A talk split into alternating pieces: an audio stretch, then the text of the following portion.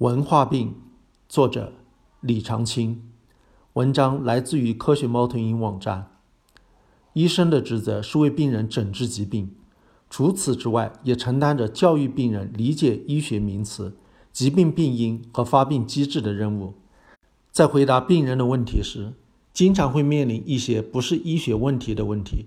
这些问题里面，有些是不能称之为问题的假问题。比如，怎么样能不吃饭、晒太阳就能活？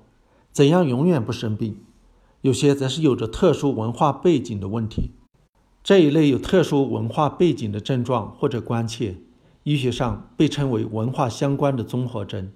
本文暂且称之为文化病。文化病的特点是仅在某种文化中流行，在其他文化中很少见或者根本见不着，而且没有任何的解剖生理异常。比如起源于道教影响，在汉文化圈男性中流行的射精恐惧，所谓一滴精十滴血，放荡的男人天天都是大出血，把各种乏力、脱发、腰痛都归结为丢精造成的肾虚，并由此衍生出很多补肾药方食谱和按摩推拿来。男性怕丢精，女性则怕伤风寒，经期和生完孩子不敢吃冷饮和喝凉水。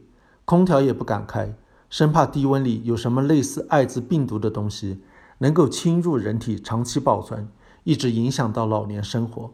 这些在西方人看来都是非常怪异的。文化病不止在中国有，世界上很多国家和民族都有自己特色的文化病，因为太有文化特色，相当多的病都没有统一的翻译，大多是用的当地语言的音译，比如中文里的歇斯底里。就是来自于古代西方的一种文化病的音译。国际权威的精神心理学指南列举了很多这类所谓疾病，中国的肾亏和神经衰弱也在其中，用的是汉语拼音。作为医生，很理解将这类症状单独归类并进行研究的意义，尤其是那些民族和文化多样化的地区，比如纽约这样的国际中心城市。其实，了解文化病的来龙去脉。对文化单一地区也很有意义，可以帮助医生和病人打开狭隘的观念，多快好省地解决文化病带来的烦恼。就以中国来说，虽然只被国际指南列入了肾亏和神经衰弱这两个，但脱胎于传统文化的文化病可远不止这两种。随便就可以举出来的，比如上火、肾虚、胃寒、胃热、宫寒、肺热、肺燥。肝阳上亢、津液亏虚、内湿、内热、气虚、气滞、血虚、血瘀、经络不通等等等等。有些封建迷信特色的，虽然商家和中医不太好意思用了，但在民间还很有市场，比如吊魂、风水等等。还有一些则是揉进了现代医学名词的新产品。神经衰弱是其一，同样的还有内分泌失调。文化病流行的原因，除了传统文化的影响，流行文化和商业利益的推动也很重要。比如中医药题材电视剧，还有保健品生产厂家及相关既得利益者的代言。文化虽然没有高低贵贱，但各种文化都有精华和糟粕。文化病恰恰就是最糟粕的文化产物。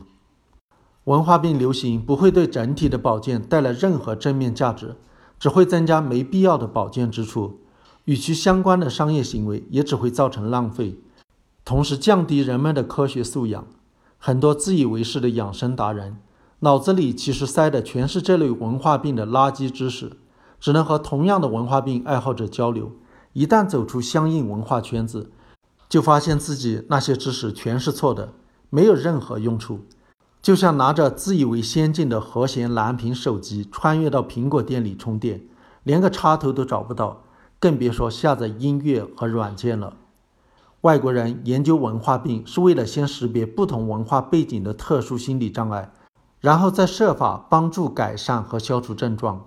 本国人了解自己国家特色的文化病，目的也是改善和消除症状。让医生和病人知道很多貌似医学的东西只是文化概念，没有多少医学价值，是解决问题的第一步。如果反过来，将文化病的东西医学化，是本末倒置和倒行逆施，有损医学科学的尊严。